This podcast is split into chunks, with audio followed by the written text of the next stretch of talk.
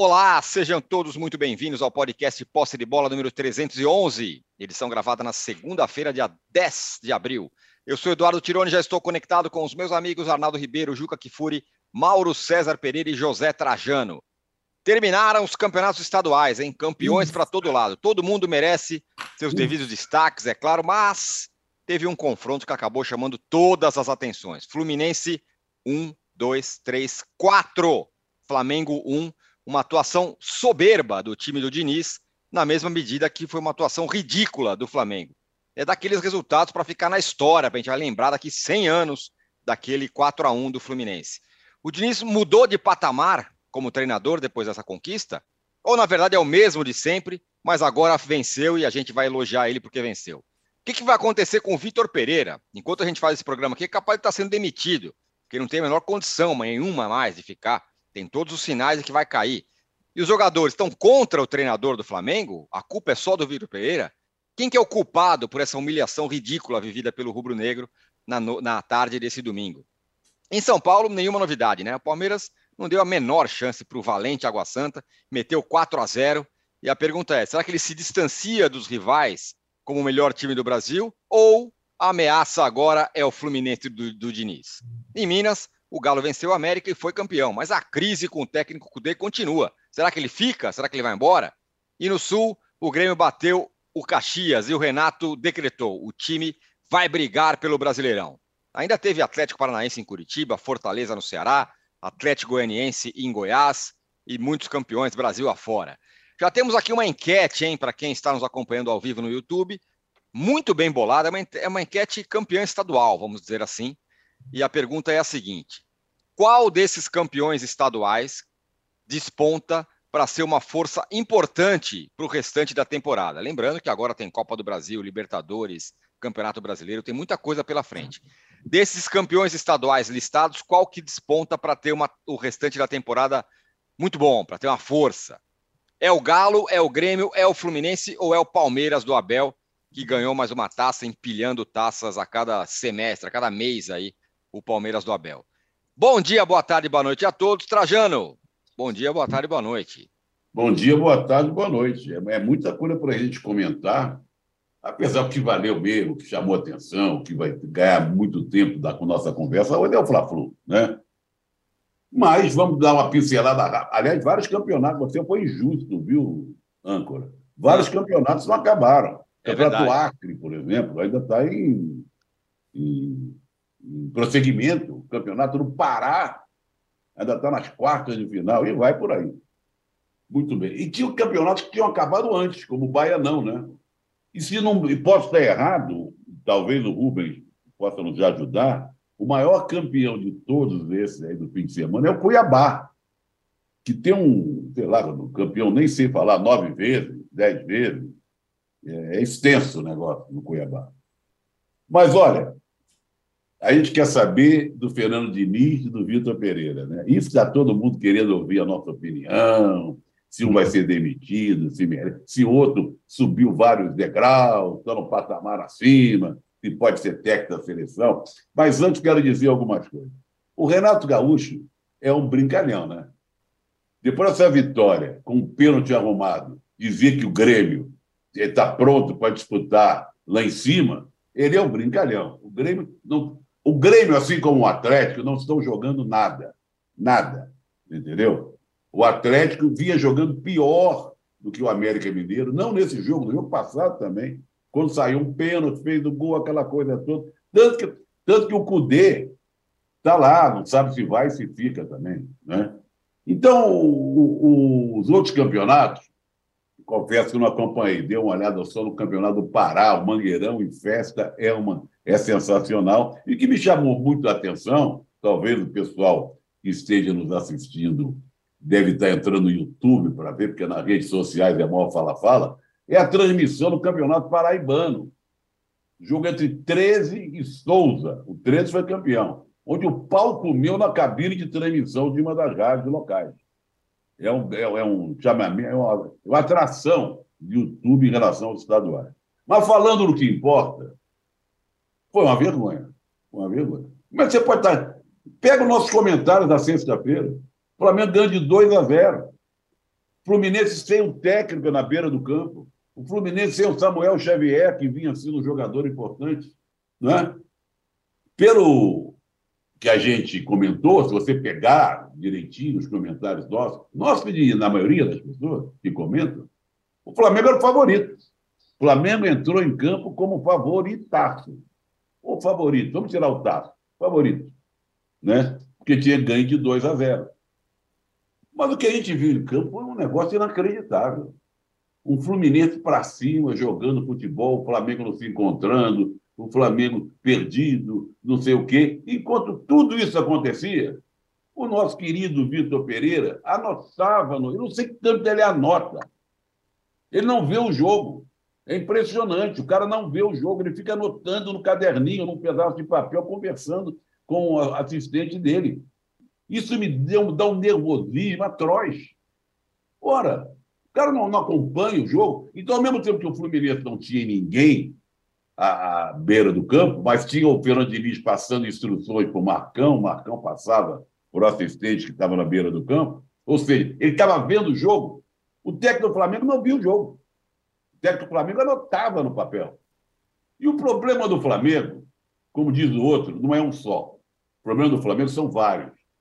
É do técnico, é da direita. Esse Marcos Braz, que se elegeu vereador graças ao prestígio conseguido no Flamengo naquela época de Jorge Jesus. Não é? Os jogadores, tem jogador que não está jogando nada faz tempo, que vive do nome conseguido naquela bela época do Flamengo do, do Jorge Jesus. Então, o Flamengo é, é, é, é, é uma confusão só. Enquanto isso, o Fluminense consegue uma vitória épica, histórica, muito comemorada por sua torcida. E respondendo a sua enquete aí, Tirone, hum. O Fluminense, qual é a pergunta exatamente? Qual campeão estadual desponta para ser uma força importante para o restante da temporada? Coloca o Fluminense. Porque eu vejo um time empolgado, eu vejo um time que, que mostra no campo uma série de, de, de, de empolgação. A gente gosta de ver o Fluminense jogar. A gente gosta de ver o Fluminense jogar. E agora colocou o Marcelo, que também era um ponto de interrogação. Será que vai. Claro, não podemos julgar o Marcelo por um jogo. Um jogo deu tudo certo no Fluminense. Eu não sei se na sequência tem Copa do Brasil, tem Libertadores, tem não sei o quê. Como é que vai ser a utilização do Marcelo, que ele não tem físico para aguentar essas competições todas, não é? Mas contribuiu. Mas contribuiu para a vitória ontem sendo usado de vez em quando, ainda tem talento, tem futebol para ajudar. Não é? Então, olha, o Fernando Diniz tem que ser louvado até por uma coisa que eu não gosto, mas eu tenho que reconhecer. Estava conversando antes do programa começar. Eu detesto Felipe Melo, por vários motivos. Acho joga... Eu acho que ele teve um passado até de bom jogador. Teve um passado de bom jogador. Sempre foi violento, mas quando ele era jovem, tirando Copa do Mundo, Copa do Mundo fora, foi um jogador que ajudou muitos times que ele participou, mas sempre violento. Depois que ficou isso aí perto do que ele está hoje, parece um bode velho com aquele cavanhaque ali, né? Ele é um jogador que entra para tumultuar, para se acha o xerife. Aliás, não sei porquê, na hora de comemoração, é ele que suspende a taça. É, isso é verdade. Porque ele é capitão do time, não é capitão do time, pô. Não, não é? Ele, ele, se arvora, vai para frente, ele que levanta a taça. Uhum. Mas não podemos negar que o, o, Felipe, o, o Fernando Diniz foi importante, inclusive na sua teimosia. Ele colocou o Felipe Melo de zagueiro. No final teve que tirar, porque o cara já estava com a língua desse tamanho, tomou um lençol. É, já ia entregar a rapadura. Mas no primeiro tempo, teve uma sequência do Felipe Melo de se tirar o chapéu. Então, o Fernando Diniz acertou até na cor que eu não gosto, que é o personagem Felipe Melo jogando. Eu acho que ele sobe o patamar, que o Fluminense vai, vai competir aí no, nos campeonatos participar, no Brasileiro, na, na Libertadores, etc. E o Flamengo, eu vou deixar para o meu querido Mauro, que acompanha bem o Flamengo de perto, explicar, dissecar o que está acontecendo. Boa. O Juca, falando em dissecar, a pergunta que não quer calar, que é até a da nossa enquete. O Fluminense entrou aí no hall dos Times favoritos do Brasil na temporada? E o Diniz muda de fato de patamar?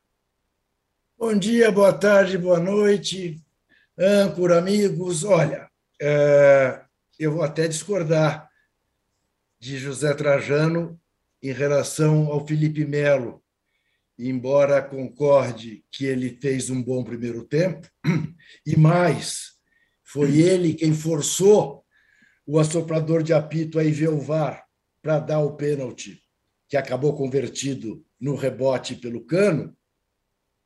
Mas lembro que no mesmo lance ele arma o contra-ataque do Flamengo e obriga o Marcelo a fazer a falta que vale um cartão amarelo, e em seguida toma aquele lençol absolutamente ridículo e pede para sair, porque a coisa estava ficando feia para ele. Ah, eu acho que quem opta pelo, pelo Felipe Melo perde muita razão em falar em futebol bem jogado, em futebol bonito, em futebol arte, tudo isso que o Diniz tanto cultua. Agora, a partir de agora, Fernando Diniz não pode mais ser taxado como o treinador que não ganha nada. É possível que daqui a três meses estejam dizendo: ah, o Diniz também só ganhou o Carioquinha. É possível. Mas que hoje, depois da bela estreia do Fluminense na Libertadores e do show de bola que o Fluminense deu ontem no Flamengo, porque o Flamengo ontem parecia o Água Santa. Primeiro tempo foi um baile, como há muito tempo eu não vejo um time aplicar sobre o outro. Foi uma coisa assim, você fala, mas não é possível. A desorganização do Flamengo, a facilidade com que o, o Fluminense jogou, o que é aquela defesa do Flamengo? Uma coisa assim, absolutamente. E, e, e com ingredientes né, que são históricos para o torcedor do Fluminense. O golaço do Marcelo, quer dizer, Marcelo volta ao Maracanã e faz o, o primeiro gol. E que gol! Né? Aí Cano faz dois gols. Aí tem tem, tem de tudo. Né? O, o Fábio pega, pega uma bola no começo do segundo tempo que podia mudar o jogo. Praticamente tira a bola de dentro do gol.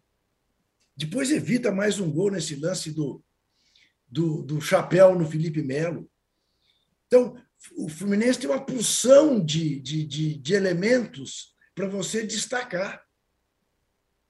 E tem o, o, Fernando Diniz, que não estava no banco, mas que termina o jogo carregado pela, pelos jogadores, já jogaram para cima, vai abraçar a torcida. Foi a grande tarde da vida do treinador Fernando Diniz, sem dúvida nenhuma. Quanto ao Vitor Pereira, só me resta dizer que praga de corintiano é uma coisa terrível. E que a saúde da sogra deve ter piorado sensivelmente. Agora, eu não acredito que ele faça aquilo que um homem deveria fazer: pedir as contas e dizer, ah, não deu certo, eu vou embora, abdico da multa, passem ah. bem. Afinal, tenho 5 milhões no, no banco, como ele já disse é, quando estava no Corinthians, e pede o boné e vai embora. Mas não fará isso. Ele vai, vai obrigar essa fraca direção do Flamengo demitir. Durante muito tempo, desde 2019, eu dizia que o Flamengo só perderia para si mesmo, que a diretoria do Flamengo não inspirava confiança, que a diretoria do Flamengo tinha dado uma sorte como outro qualquer ao escolher o Jorge Jesus, meio sem saber por que, que tinha escolhido, porque não tinha lógica nenhuma em relação ao, ao treinador anterior. E estamos vendo que, de fato, eh, é uma diretoria que não, não, não inspira confiança, nenhuma confiança. Na verdade, o Flamengo precisaria. O Flamengo precisa de uma, de uma reforma do presidente ao roupeiro, porque também vamos combinar que há jogadores ali que realmente é, não podem mais permanecer no Flamengo. Esse time do Flamengo acabou. Né? O, o Davi Luiz vai escrever um livro, Os Vexames que Passei na Vida. Né? Do Mineirão, do 7 a 1 ao Maracanã dos 4 a 1 porque está jogando petecas, petecas. Aí entra a dupla, Pedro e Gabigol. O Gabigol tropeça na bola. Aliás, eu dava tudo para ver a cara dele na hora que o Vitor Pereira o informou que ele seria substituído pelo Everton Ribeiro, que também entrou e não jogou bolhufas. Né? O Gerson, o Gerson toma um tombo no gol do Marcelo, que é uma coisa assim absolutamente bizarra de se ver. Ele desmonta, como se fosse um saco vazio. Enfim, o Flamengo teve uma jornada humilhante e o Fluminense teve uma jornada fabulosa, humilhadora. Né? Como disse o âncora, para entrar para a história. Né? Menos até pelo título, pelo bicampeonato carioca. Mas pela atuação em si e pela freguesia que estabelece com o Flamengo. Né? É, nove vitórias em, em 14 jogos, só três derrotas, ou duas derrotas e três empates. É uma coisa de maluco você pensar que, com um plantel hoje de muita qualidade, mas sem o valor que tem o do Flamengo, estabelecer essa freguesia recente em relação ao Flamengo. Né? E, sem dúvida, eu, é, é claro que a enquete do, do, do âncora, sempre muito bem bolada, é, exige duas respostas. Porque o Palmeiras é candidatíssimo ao título brasileiro. Mas que o, que o Fluminense entra no hall dos times para se prestar atenção, sem dúvida alguma. Mas, o âncora, eu Oi. imaginei que o Palmeiras fosse o concurso nessa enquete. É, e não está sendo, não, hein? Ah, não, Ó. então tá. Eu imaginei que o Palmeiras, por tudo que vem acontecendo, por sua trajetória, alguns anos, alguns anos para cá, estaria tipo Clóvis Bornai, né? Ó, concurso. Vou Mas até não. dar uma, Vou dar uma parcial aqui antes de rodar para o Mauro César, só para um spoiler aqui, ó. Fluminense 47%, Palmeiras 45%. Por enquanto. Mas você não acha o... que o Palmeiras deveria estar fora da enquete? É, porque o Palmeiras, na verdade, é uma realidade já, né? É. É, acho que, é, que é, um, é, um, é, uma boa questão. É, já tem um monte de mensagem aqui da galera. O, o Pavan fala: VP deu variedade de jogo ao Flamengo mesmo, joga mal de várias formas. O Lutz Hendricks fala: gostaria de ver qual argumento para defender o Vitor Pereira. O time não mostra evolução, só alguns tempos de bons jogos. É, e por aí vai. Muita gente aqui falando. O JFR lembra, fala, esse resultado é tão histórico quanto a enorme Fla-Flu de 95, do gol de barriga? Ele pergunta aqui para gente. Agora, Mauro, é, são muitos aspectos para falar dessa partida. Levanto um para começar a conversa aqui. Qual é a responsabilidade em porcentagem do Vitor Pereira nesse fiasco do Flamengo, nessa humilhação sofrida ontem? A âncora não tem a capacidade de falar em porcentagem, é uma precisão muito grande dentro de um, de um caos que antecede a chegada do técnico. Né? Eu acho que a grande questão aí é o seguinte: a gente tem vivido no país uma, uma, uma situação que as pessoas amam odiar. Né? Isso não é só no futebol, é em tudo, em tudo. Na política, por exemplo. Né? Então você tem que ter ódio por alguém. É, é o tempo todo isso. E aí o que acontece? É, boa parte do torcedor do Flamengo ele odeia o técnico de plantão. Eu falo de plantão porque eles estão sempre de plantão, né? Observe que Abel Braga foi muito criticado, merecidamente, porque fazia um trabalho muito fraco. Né? Era o cara que dizia que Arrascaeta e Bruno Henrique não podiam jogar juntos. Aí ele pede demissão, ele foi demitido, ele pede demissão. Chega o Jesus. Foi muito atacado no começo, mas aí ele consegue mudar completamente isso da maneira que nós todos é, é, é sabemos e lembramos. Jesus pede demissão e volta a Portugal. A partir daí, nenhum técnico escapou, mesmo aqueles que foram campeões. Todos foram perseguidos em determinados momentos. Qualquer momento de instabilidade, o técnico é perseguido. Foi assim o Domenic Torrente, que foi merecidamente dispensado, porque o time tomava goleadas, ele achava aquilo normal, teve as suas chances, não, não, não mostrou ser o cara certo ali. Também numa, ali é no momento até difícil de contratar um técnico, porque era o auge da pandemia, estava no começo ninguém queria vir para o Brasil, os técnicos daqui, não havia ninguém que se, se habilitasse a assumir ali o Flamengo, veio o Domenico Torrent. Demitido o técnico catalão, contratado o Rogério Senna. Rogério Senna apanhou mesmo ganhando quatro taças. O Rogério Senna do Flamengo não é o Rogério Senna do São Paulo, é o Rogério Senna do Flamengo. muito melhor que o de São Paulo. Campeão brasileiro, campeão carioca. O último carioca do Flamengo foi com o Rogério Senna, da Supercopa e também da Taça Guanabara de quebra. Foi demitido depois de ser perseguido implacavelmente por parte da mídia, parte da torcida, mesmo enfrentando dificuldades, jogadores convocados, jogadores machucados. Não havia contratação, porque alegavam para ele, os dirigentes, que não havia dinheiro, porque ainda estavam sob o efeito da pandemia que cortou as receitas, né? não tinha público no estádio. O Rogério faz o quê? Ele remenda o time durante o campeonato, muda, encaixa todos os jogadores. É importante entender isso que eu vou dizer agora. Encaixa todo mundo do time, pacifica a relação com os jogadores e ganha o brasileiro. Jogava Arão, jogava Diego, jogava todo mundo. Diego virou volante. Isso é mérito, é um elogio que eu faço a ele. Ele conseguiu administrar, mas não foi um projeto assim. Chega aqui, Rogério, monta o time, desenvolva um modelo de jogar, dê diversidade ao time. Tudo que um grande time tem que ter, gente. Isso que eu estou falando é coisa da minha cabeça. É tudo que um grande time tem que ter. Saber jogar de forma com posse de bola, marcando alto, de forma reativa, com três zagueiros, com linha de quatro. O diabo. Um grande time faz isso. E para isso você tem que ter um trabalho de médio e longo prazo e tem que, vai ter que passar por algumas tempestades no meio do caminho.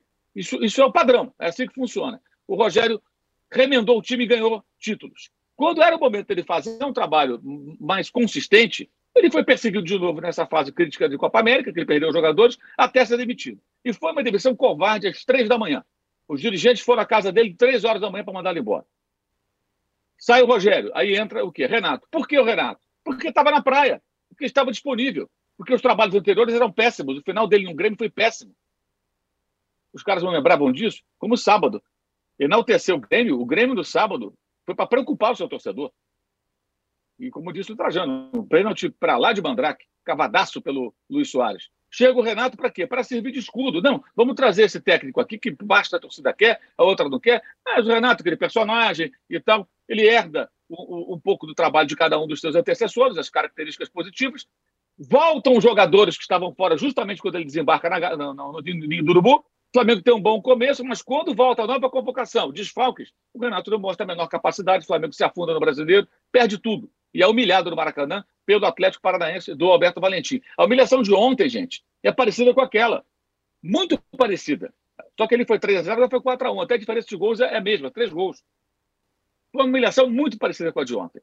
Aí o Renato não tem o contrato renovado, vem o Paulo Souza. Agora vem o outro português para arrumar a casa, mudar tudo. Ele foi atabalhado? Foi. Ele bateu de frente com alguns jogadores, não teve habilidade para lidar? Sim.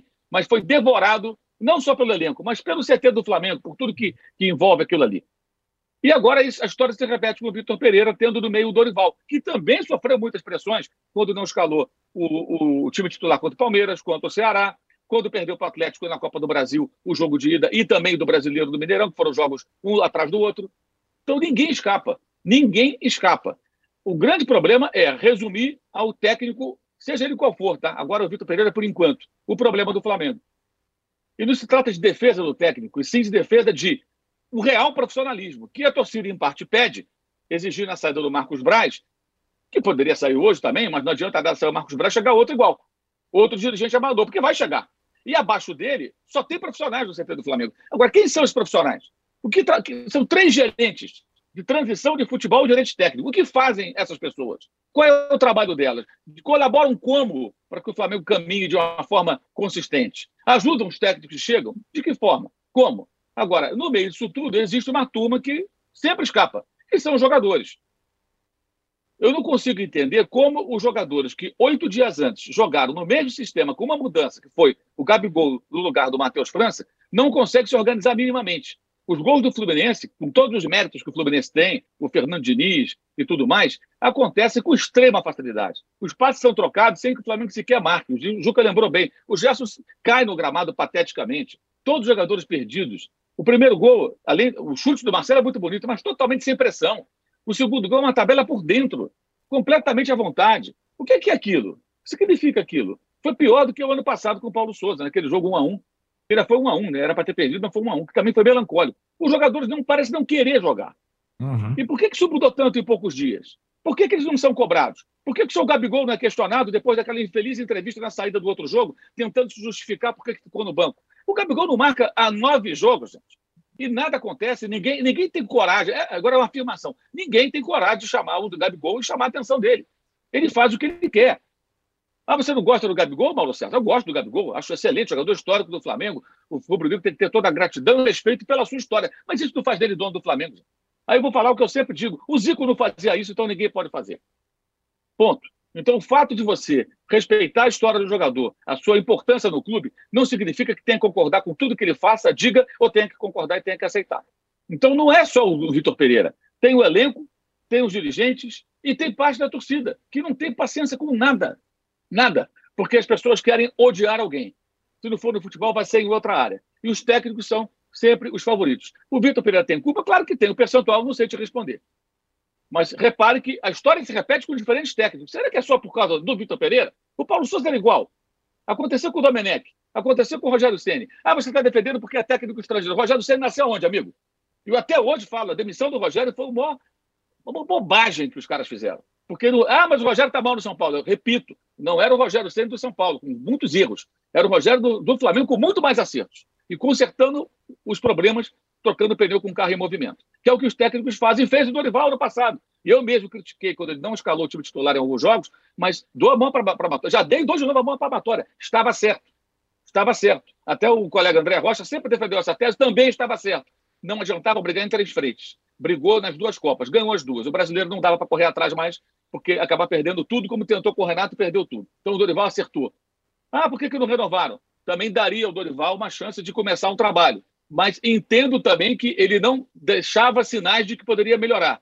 Mas não adianta você colocar qualquer treinador nesse ambiente contaminado. E não adianta trocar um dirigente e todo mundo que está abaixo dele continuar.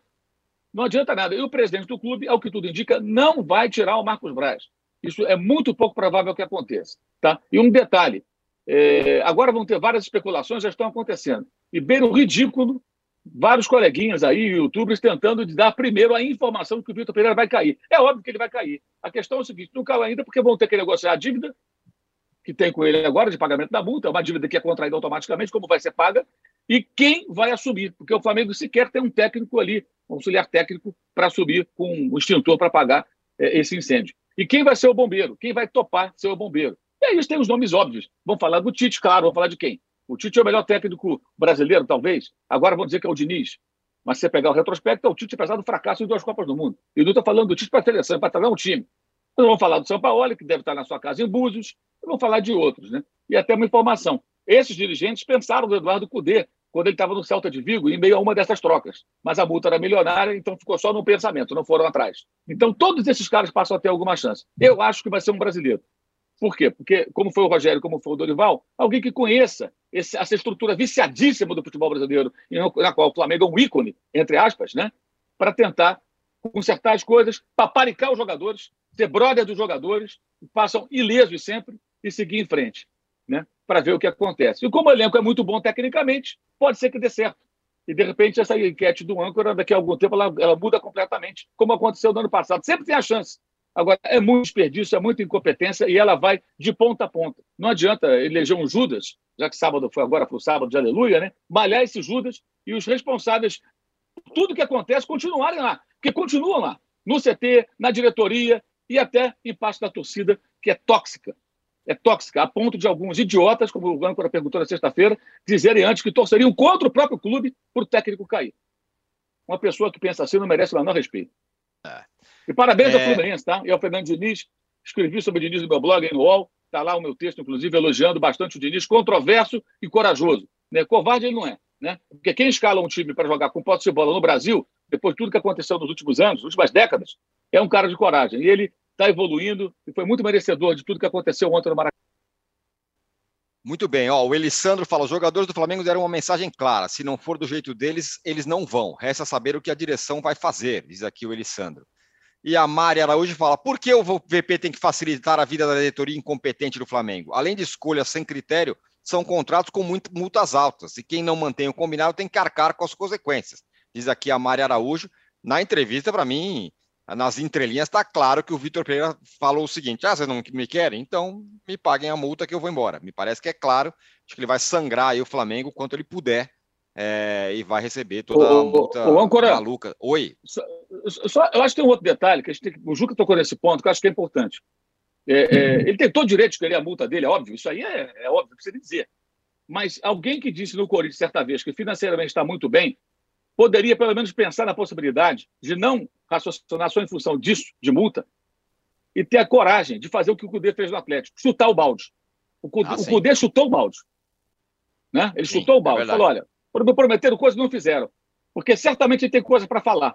E seria muito bom que ele falasse. Seria muito interessante que ele falasse. Sim. É. A multa ele tem todo o direito de receber. Mas não adianta ficar ali, não, ele acha que vai dar certo.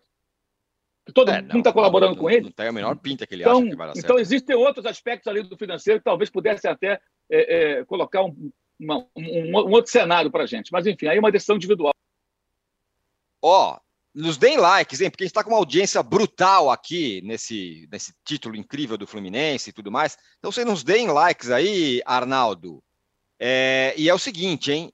A minha pergunta para você é a seguinte, Arnaldo. É... Peraí, peraí que caiu aqui.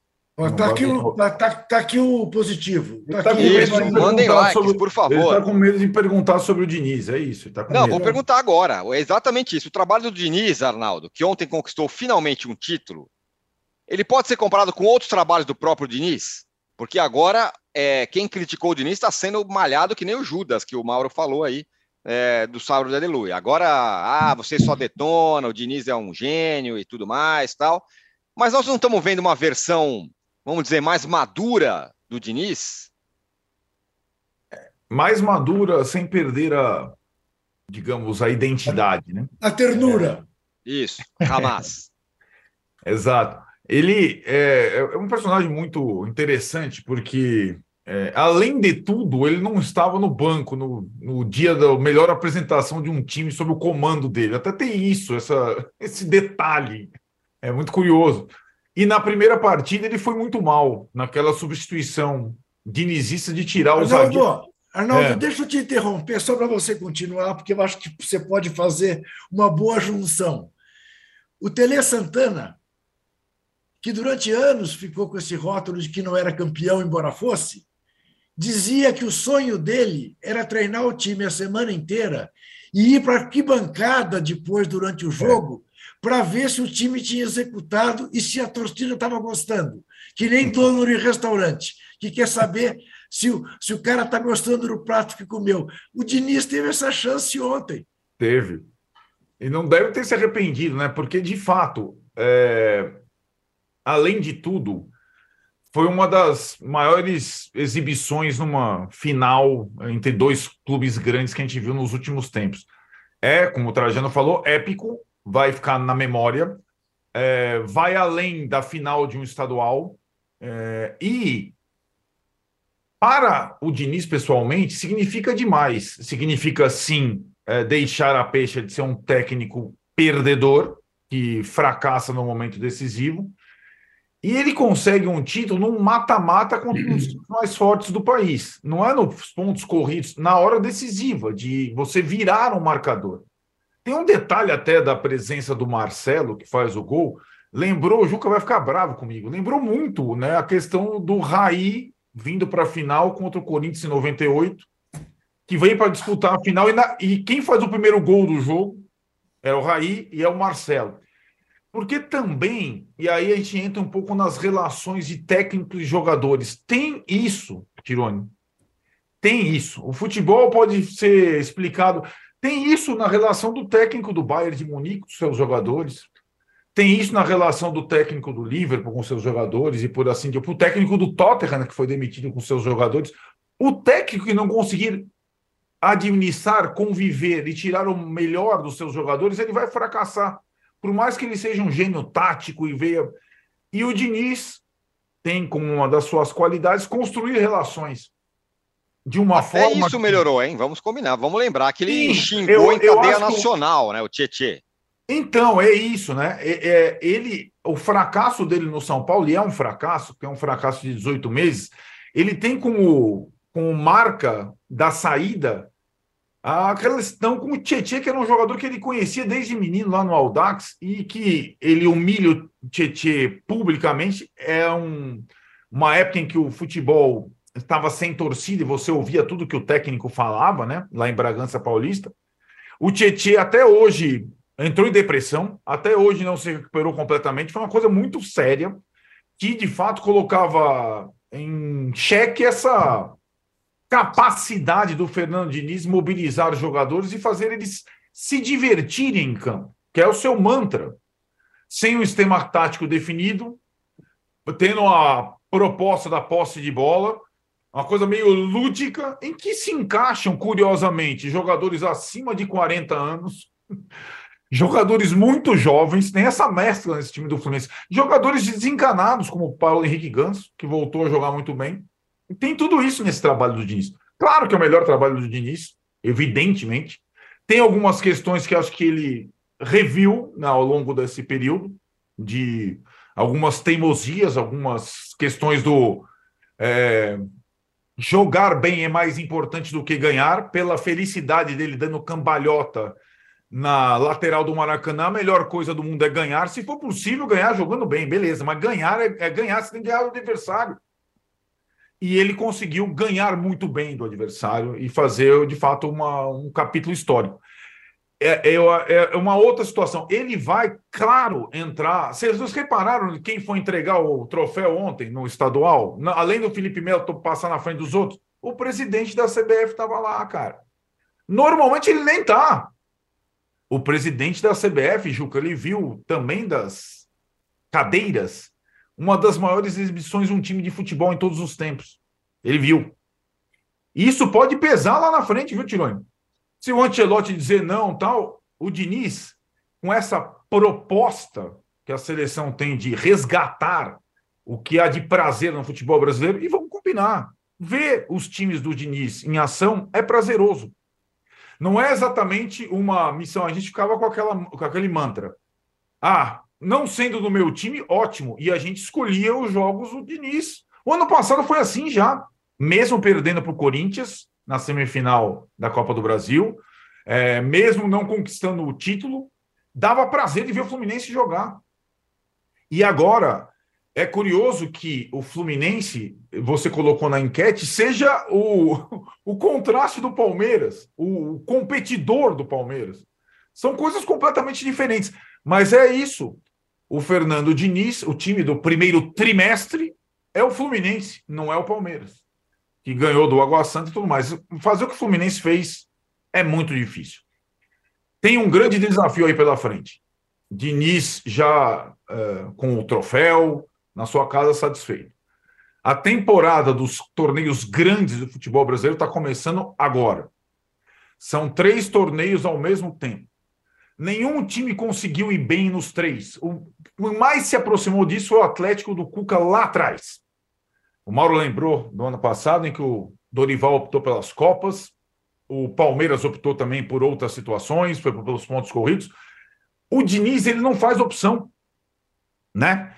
A ponto de, no meio da semana, ele contrariar todos os outros. Ele foi com o time principal no Peru inteiro depois de ter tomado a escovada do Flamengo, ganhou no Peru, teve poucas horas de recuperação com o mesmo time, fora o Guga no lugar do Samuel Xavier, ele amassou o Flamengo.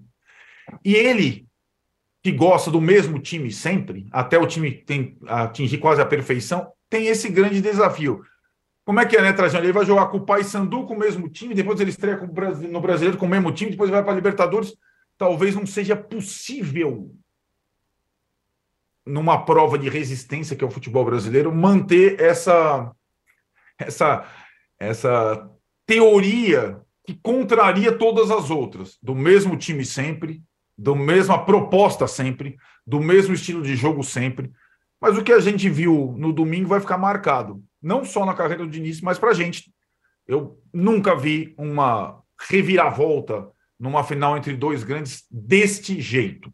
O Palmeiras meteu quatro no São Paulo ano passado no Paulista, mas o Palmeiras era melhor que o São Paulo.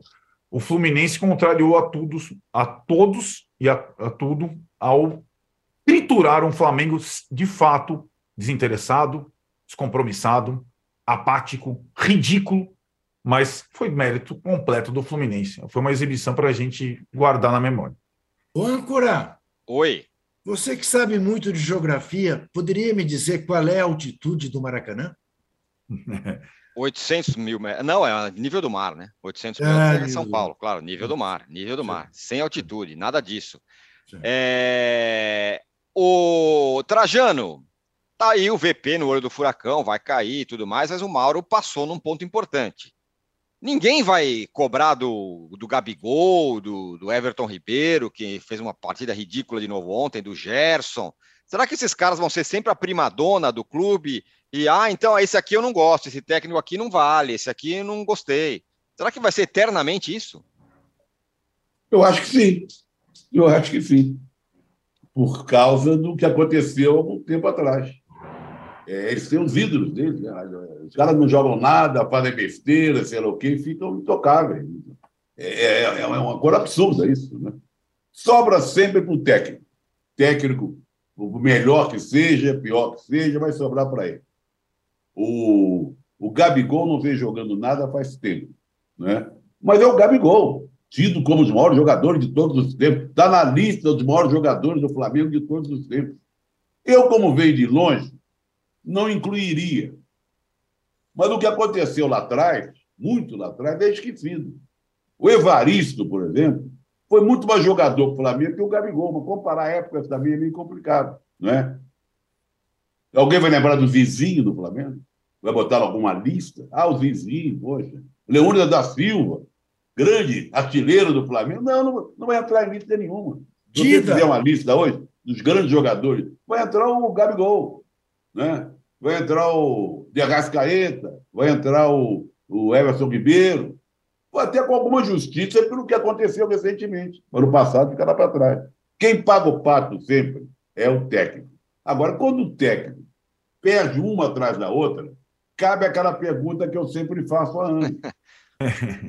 Qual a hora de mandar o cara embora, pô? E o que me aflige, vou repetir mais uma vez, até gostaria é, é, de, de, de ter acesso, a gente poderia até editar as anotações do Vitor Pereira no famoso caderninho, porque não é possível o jogo e o cara anotando ali. Isso aconteceu vários, eu até chamei a atenção no jogo. Ele estava anotando no segundo tempo de um jogo que o Flamengo estava perdendo feio. Ué, ele estava esperando. Ah, no Mundial. No Mundial ele anotando no segundo tempo. Eu acho que ele tinha expectativa que ia para a prorrogação, pênalti, sei lá. Né? Então é isso, eu acho que o ídolo. É... O, cara, o cara virou ídolo. Então ele passa a ter a, a posteridade, ele passa a ter uma carteirinha de.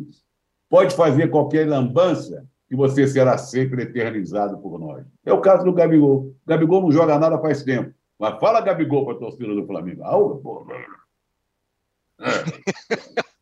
é, é isso. É. Fazendo um muque, é isso mesmo. Fazendo Ô, Juca. Fala, fala, Trajano. Não, não, já falei. Falei que tá é... falado, como diria Ademar de Barro. Aqui, ó, galera mandando mensagem aqui, ó. Segunda vez que o Diniz aplica 4 no VP. Tem a despedida do Fred no brasileiro, diz aqui o Vegan Johnny. E o Felipe Sartin fala: nunca é demais ressaltar a atuação do Fábio, um goleiro de mais de 40 anos em alto nível. Jogou bem mesmo, fez uma defesa pelo o menos. Ju, uma... O Juca se referiu a ele. É, exatamente. É, e a Mari hoje fala que o Diniz é gênio até a próxima derrota. Calma, Mari. É, e o Dani fala: tomem cuidado com a ilusão dos estaduais para o resto da temporada. A Fluminense não tem elenco para o que de fato interessa, que é o segundo semestre. A gente falou sobre isso também. Embora é, no, ontem havia algumas soluções. O Guga entrou e jogou direito. O Alexandre é um jogador em dois, é lateral, mas ontem jogou demais. É, jogou como lateral, mas jogou demais ontem no meio. É, esse menino Vitor Mendes, que entrou no lugar do Felipe Melo, zagueiro, entrou e resolveu. Talvez e esse área joga uma barbaridade. Nossa, joga demais, joga demais. Mas o âncora, Oi. retoma o programa de sexta-feira. Nós comentamos até que era o negócio da gangorra. Lembra isso disso? mesmo, isso é, mesmo. Da gangorra. Ô, ô, Se ganhar, Zé Trajano, perder, Zé Trajano, Zé Trajano não, não, não, não me obrigue a falar do programa da sexta-feira. Não me obrigue. Porque no programa da sexta-feira, para pasmo de Arnaldo Ribeiro, e, e, e Rubão tem essa cena, tá? Quando eu disse que o Palmeiras ganharia o título no primeiro tempo e que ia golear o Água Santa, Arnaldo Ribeiro arregalou os olhos quando dissesse, imagina uma coisa dessa. E a minha única surpresa é que eu achava que o Palmeiras faria em 15 minutos o que fez em 35. Mas fez. Entendeu? Então, programa de sexta-feira, registro seja feito, embora eu tenha mantido o favoritismo do Flamengo e dou a mão palmatória à nação tricolor, mas programa de sexta-feira foi isso. Na mosca aqui, fui o único que cravou que não tinha conversa e que ia ser mole. Isso Essa é mole. Eu queria me fazer uma pergunta. Ele só fala do sucesso dele, do fato. É fala do insucesso. Eu acho que ele está anotando no papelzinho também. Aqui, ó, bloco. Eu tenho meu bloco também. Tá? O Mauro, ontem uma das coisas que o Vitor Pereira falou, e talvez a palavra dele hoje vale muito pouco, mas ele falou, ele não quis falar sobre ou reforços, ou o que vai ser o Flamengo, ele não, ele não, não, não, não, entrou nessa de não, falta jogador tal, jogador Y, jogador X tal. É, tem algum problema de elenco no Flamengo, a não ser a, a, a, o que parece claro que é, os caras não gostam do Vitor Pereira? Bem, até a semana passada eles corriam e pareciam que não estavam contra o técnico, né? De novo, não tem como separar um jogo do outro, gente. Oito dias antes, os caras jogaram o mesmo sistema de jogo, três zagueiros, só mudou um jogador, e o Flamengo jogou bem, jogou melhor que o Fluminense, venceu, nós aqui elogiamos de fato. Quer dizer, por que, que mudou tanto? Né? É, com relação ao jogador, acho que falta de uma contratação de um volante, tem que ter um lateral direito, mas não é por isso. São jogadores para compor o elenco e dar mais opções. Acho que não, não, não, passa por aí a questão. O ponto é que toda vez que você mexe no vespeiro de mudar a forma de jogar do time, de alterar a maneira como a equipe se comporta, você tem ali vários efeitos colaterais sujeitos a acontecer e estão acontecendo de novo. Acho que esse, esse que é o ponto. Agora, insisto, a grande questão é por que, que os jogadores não são questionados, por que, que os jogadores sempre passam liso, por que está tudo sempre bom para eles, é, por que, que eles, no final do ano passado, ainda com o Dorival, eles entraram de férias depois da, da Libertadores, não jogaram mais nada, ninguém queria mais nada e, e fica tudo bem? Porque a relação é paternalista. Ninguém cobra. O Landim, quando era candidato, falava que cobraria como faz nas suas empresas, que seria uma relação profissional, Mauro, etc. Mauro, Isso não acontece, Mauro. não existe. Ô, Mauro, espera um pouquinho. Eh, não é a primeira vez que você fala isso. Eu quero te lembrar o seguinte. Quais eram as empresas de Landim? Com Ike Batista? Aquela de, que ia perfurar petróleo, que as, as velhinhas aposentadas morreram com uma grana e que não aconteceu nada? Até hoje, nem, nem em vidrinho de perfume cabe o petróleo que ele extraiu. O, o Landim é desses empresários bem-sucedidos brasileiros que de bem-sucedido não tem nada.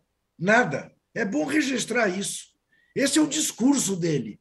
Mas ele, como sim, empresário é bem-sucedido, não existe. Mas é isso que eu estou dizendo. Quer dizer, o discurso dele era um, na prática é outra coisa que acontece. Isso. Ou seja, ele, o torcedor do Flamengo, quando via a entrevista do Landim e ele falava esse tipo de coisa, o que, ele, que, que ele imaginava? Ele não vai se aprofundar na vida é, é, empresarial do Rodolfo Landim. Ele vai pensar: esse cara é um cara que tem uma carreira, ele é um cara de sucesso na profissão dele, é um empresário, e ele fala que vai cobrar, que vai ser um ambiente profissional. Cobrança profissional do Flamengo com o elenco não tem, não tem nenhuma. Eles fazem o que eles querem, estão de folga hoje. Estão de folga os jogadores. Tem jogo quinta-feira, estão de folga. Tomaram um sacode, folga. Agora, eu queria falar um pouquinho sobre o Fluminense. Essa régua não vai medir o Fluminense para esse ano. É, o time, o time molengue e banana do Flamengo de ontem não vai ser o adversário do Fluminense, nas, como disse o Arnaldo, em toda essa, essa jornada de três competições. Porque nem o Esporte Cristal, com toda a sua limitação, foi o adversário presa fácil como foi o Flamengo de ontem. Uhum. Então, assim, tem que entender que o, o, elogios ao Diniz, ao Fluminense, ao Marcelo, o Marcelo não vai pegar na bola e trafegar ali por onde ele trafegou, da direita para a área central da, da, do campo, buscando a posição de chute, e o Cebolinha vai molenga em cima dele, o Gerson realmente fica caído no gramado e ele chuta toda a vontade. Não vai acontecer toda hora. Não vai ter aquela troca de passe que o Ganso sozinho toca para o cano, o cano entra cara a cara com o goleiro para fazer o segundo. Isso não vai acontecer toda hora. Por mais que esses jogadores tenham qualidade, porque o adversário vai oferecer resistência. O outro time vai jogar bola, vai marcar, vai chegar junto. Tudo que o Flamengo ontem não fez. E a grande pergunta que o Landim tinha que fazer hoje, o Marcos Braz, para os jogadores, não de folga, mas lá no CT, era: por que, que no sábado vocês jogaram assim e, ontem jogaram assado? O que, que aconteceu desse intervalo, além do fiasco contra o Alcas? Por que esse comportamento? Essa é a pergunta. Porque houve um claro, uma clara mudança de comportamento. E o sistema de jogo era o mesmo. Então, o técnico tem culpa? Óbvio, isso é o chuveiro molhado, repito. Mas tem mais gente. E não adianta você tirar só o treinador e continuar todo mundo ali à vontade. E aí o próximo técnico já chega rendido, que ele chegou o Dorival, ou, ou chegou o Sene. Ou eu trabalho com os caras aqui em parceria, comendo na mão deles, ou não vai rolar. Uhum. É isso que acontece. Exato, então, fica, fica, fica nesse círculo vicioso, uma coisa muito evidente. Eu acho o... incrível que as pessoas não percebam isso. Eles só peçam a saída do técnico e uma troca de dirigente que pode acontecer, pode mandar embora, que não vai adiantar nada se você mantiver esses gerentes todos, essa turma toda no CT, que a gente não sabe o que eles fazem lá. O Discussion aqui fala o seguinte: desde 2012 o Flamengo tem mais de um técnico por temporada. Isso não é normal, exatamente o que o Mauro está falando. É... Júlio César, VP saiu do Corinthians amado antes da traição, mas do Flamengo é odiado pelo que mostrou em campo. Que tragédia lusitana, diz ele. Anderson Silva fala que o, a sogra do Denis merecia essa vitória. É... E o Rafael Mafra fala: Vocês acreditam no Fernando Diniz? Esse Fernando Diniz é mesmo que fracassou no São Paulo. Fernando Diniz para a seleção brasileira, esqueça. Olha, vai, olha, como a gente está falando aqui, mudou de patamar. Agora, Juca, o VP não deve ficar, e eu quero que você fale rapidamente sobre IC, o novo técnico for o Tite, mais um ah, corintiano. Outra traição. No Flamengo, outra traição, não é possível. Não, não, não. Bom, veja, o Tite garante que não vai treinar time brasileiro nessa temporada. Vamos ver se ele mantém essa palavra. Ao mesmo tempo, eu acho que ele correria um risco enorme. Né? Ele já não está exatamente bem cotado na Bolsa pelo fracasso na Copa do Mundo. Ele tem ali um problema evidente com o Gabigol que ele nunca escondeu. É, o Zé Trajano fez referência, eu até concordo com ele, botar o Gabigol. Claro, o Gabigol foi decisivo nesses anos recentes do Flamengo, isso é indiscutível, mas é, colocar no patamar do Zico, do Dida, do Leônidas, do Evaristo, eu, como jogador de futebol, eu acho um pouco demais, sempre achei. Portanto, eu acho que é mais provável que o Landim venha aqui e leve o Fernando Lázaro do que consiga convencer o time. Ah, Vamos ver. Claro que dirigir o Flamengo pode ser a redenção para um treinador. Mas é aquilo. Não adianta chegar no Flamengo hoje e achar que ganha o vestiário na conversa e mantém esse grupo do jeito que está. Eu acho que este grupo já deu cacho. O Flamengo tem que mudar. E vai ter que mudar, trocar aquilo que se diz, né? Trocar o pneu com o carro andando. Vai ter que fazer mudanças sérias no elenco durante o Campeonato Brasileiro e a Libertadores. O Arnaldo, em São Paulo, o Palmeiras fez, enfim, o que se esperava, né? Como disse o Juca, não foi em 15, mas em 35 minutos estava decidido o título, podia terminar o jogo 3 a 0, depois foi 4, amassou o Valente Água Santa. A pergunta que eu faço é: a distância do Palmeiras para todo mundo, agora que o Flamengo está meio cambaleando, é, aumenta? Ou agora é o Flu que desponta contra o time para incomodar? O Mauro já falou que não é bem assim. Bom, vou te provocar aqui. No começo da temporada, quando você falava da distância do Flamengo e do Palmeiras para os outros, você falava que ninguém ia chegar. Eu falei para você, não foi praga de corintiano com o Juca, não. Mas quando veio o Gerson para o lugar para o Vidal, ia parecer que ia ser o mesmo time, eu falei: esse time não ganha de ninguém. E o Flamengo não ganhou de ninguém. Certo? Então, depende muito das circunstâncias. O Palmeiras tem a vantagem de ter um trabalho há muito tempo, em que o técnico conhece exatamente as virtudes e limitações do time. E vai ter o grande desafio de todo o grande time brasileiro na temporada, lidar com três frentes simultaneamente. O Paulista era a coisa mais fácil para o Palmeiras. E acabou sendo, pela incompetência dos rivais, um adversário com todo respeito, né? Talvez a maior diferença na final dos estaduais entre um time e outro. Maior, na minha opinião, que Grêmio e Caxias, maior que Atlético Paranaense e Cascavel, muito maior do que Atlético Mineiro e América. Não vou nem colocar o Fla-Flu, mas a diferença do Palmeiras para o Água Santa é abissal. O Palmeiras comemora mais um. E sabe o que é interessante, Tirone, nessa história do Fluminense ser o principal, o seu o desafiante da semana, ou o desafiante do trimestre ao Palmeiras? é que o Fluminense fez o que São Paulo e Corinthians não conseguiram nos últimos tempos. O Fluminense, assim como São Paulo e Corinthians, era aquele candidato a tal, tem um orçamento, tem um investimento, tem um, investe no elenco e tal. Era o candidato a tal terceira, quarta força. São Paulo e Corinthians, sobretudo o Corinthians, passou perto o ano passado, foi a final da Copa do Brasil. Então, mas quem ganhou o título foi o Fluminense, bicampeão carioca, cara. São Paulo e Corinthians nem aqui no estadual não chegam nem na final, cara. Então o Fluminense é um tapa na cara também de São Paulo e Corinthians. Tapa na cara da turma do Duílio, da turma do Casares, na turma do Rogério Ceni, na turma do Lázaro, na turma de todo mundo. O Fluminense fez muito mais do que São Paulo e Corinthians. Né? Então, com, com é, orçamentos parecidos, investimentos parecidos, times que custam mais ou menos a mesma coisa. Então, além de o Palmeiras estar sem rival aqui em São Paulo, no estadual, os rivais nacionais estão às vezes mudando. Às vezes é o Atlético, agora talvez o Fluminense. São Paulo e Corinthians, cara, vou te falar. Vexame total. Não, não, não, a despeito das estreias vencedoras no meio de semana, um pela Libertadores e outra pela Sul-Americana, vão ter que comer muito feijão para conseguir chegar, por exemplo, ao título. O título estadual, muitas vezes, você fala isso, Tirone, é o que dá para fazer com os times que não têm grande poder financeiro. O Fluminense já fez bicampeão com técnicos diferentes em dois anos. As duas sobre o Flamengo. Tem valor? É claro que tem valor. Né? É claro que tem valor. É, o Trajano, nossa enquete aqui, ó, tá equilibradíssima, hein? É, sobre a pergunta é: qual campeão estadual desponta para ser uma força importante para o restante da é. temporada? É. Galo, 5%, Grêmio, 5%, Fluminense, 46%, Palmeiras, 44%. Então, mas é, que, é, é aquilo eu... que, o, que o Trajano falou, né? O Palmeiras talvez não desponta, né? Já é uma realidade. É, é. não desponta. Eu acho que o Palmeiras não tinha que estar nessa pesquisa, né, né, nessa nossa enquete. Mas se fosse, senão não ia ter nem graça, né? Se coloca não, só o Grêmio não, sim, mas é então, Fluminense e Grêmio Galo. Deixa eu entrar na história aí. Quem é que está em terceiro lugar? Estão empatados. É... Não, não, agora é o Grêmio, 5%. E o Galo, e olha o Galo, hein? Galo, campeão estadual, 4%, não sabe nem se vai ter técnico. Pode pois ser que é. o Cudê vá embora.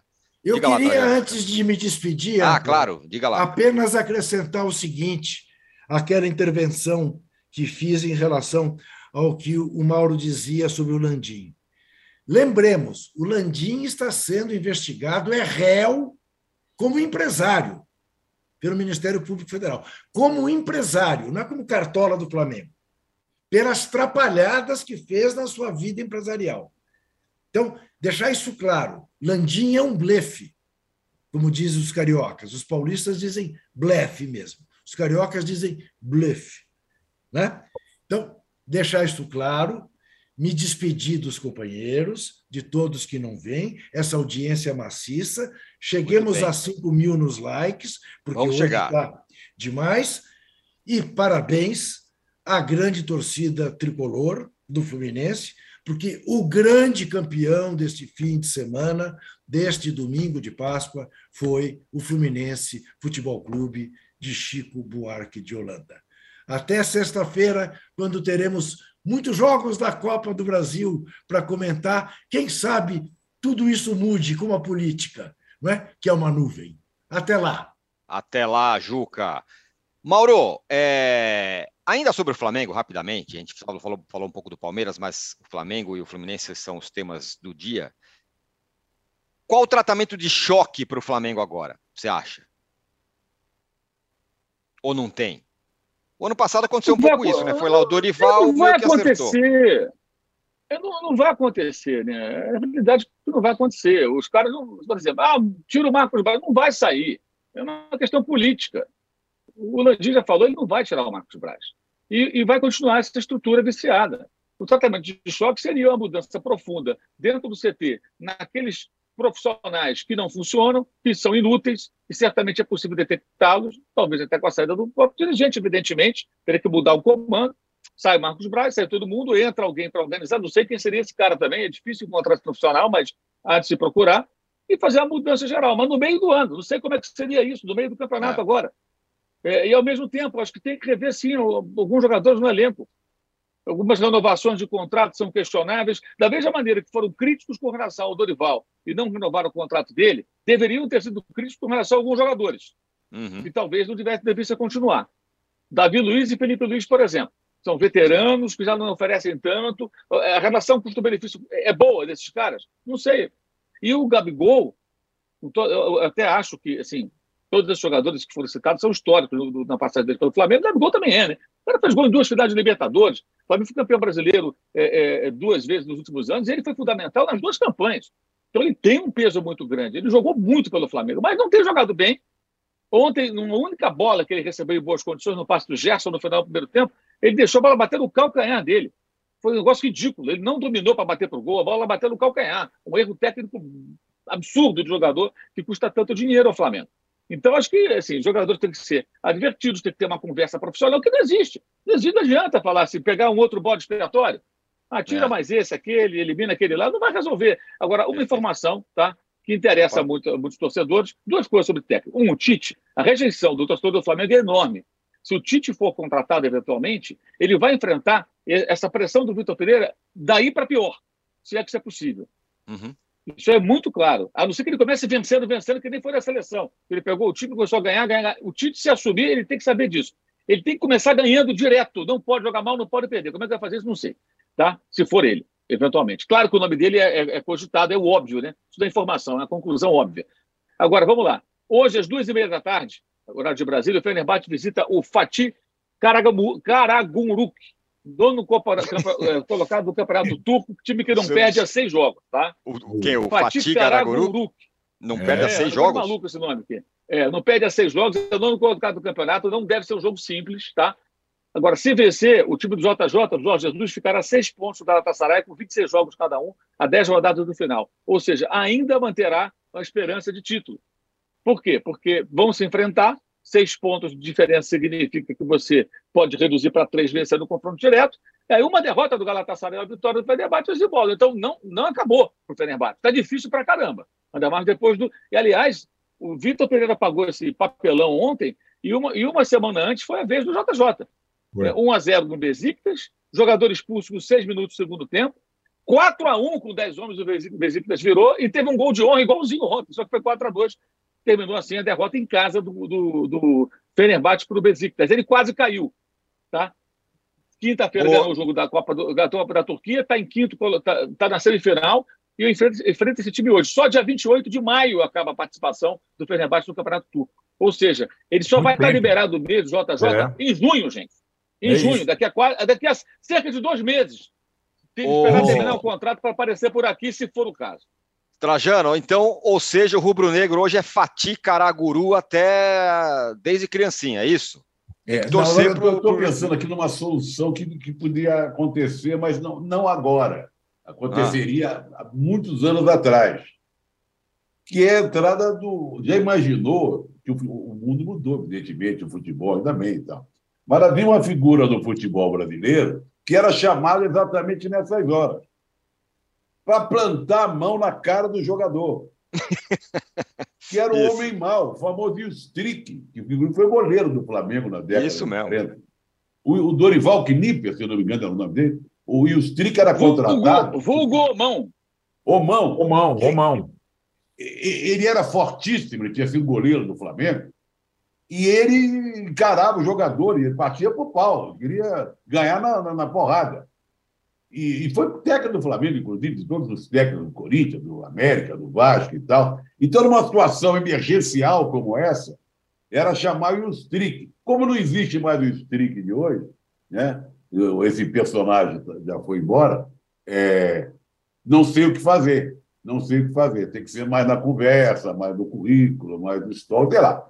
Mas que falta faz o Strick, então, diríamos nós. Né?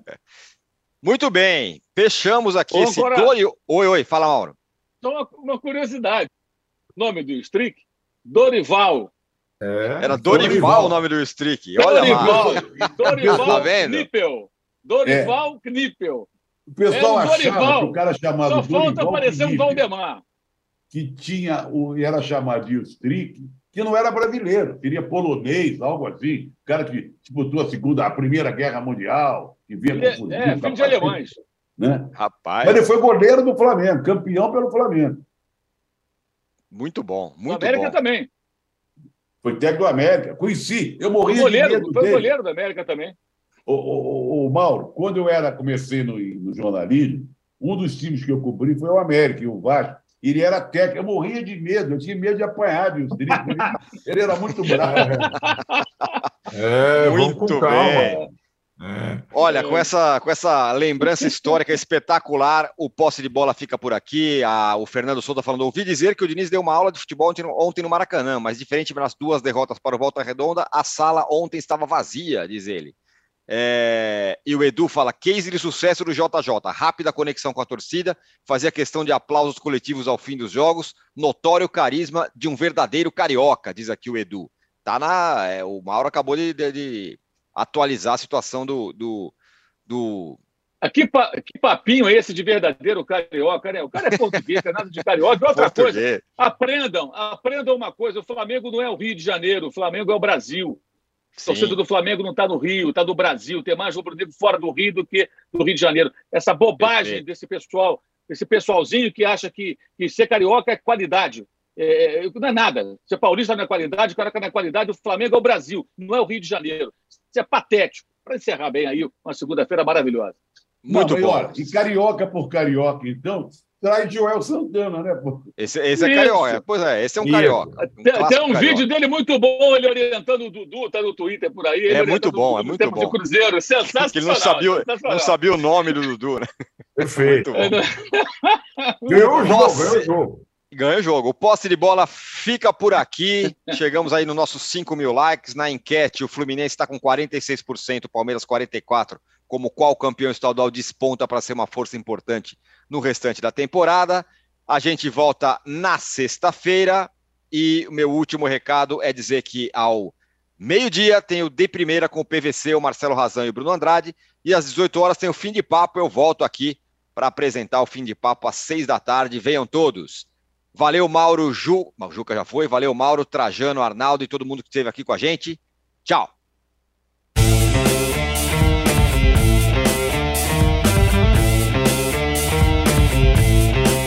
Posse de Bola tem pauta e edição de Arnaldo Ribeiro e Eduardo Tironi. Produção e coordenação de Rubens Lisboa. A distribuição é do Rafael Bellatini. Editor do All Sport é o Thiago Biasoli Moller. O editor assistente do All Sport é o Patrick Mesquita. A operação de ao vivo é de Paulo Camilo e Fernando Moretti. A coordenação de operações de Danilo Esperandio. Motion Design de Felipe Dias Pereira. Direção de arte de Daniel Neri e Gisele Pungan. O editor-chefe do All Move é o Felipe Virgili. O gerente-geral do All Sport, o Vinícius Mesquita. O gerente-geral de Move, Antônio Morel. E o diretor de conteúdo do All é Murilo Garavello. Qual?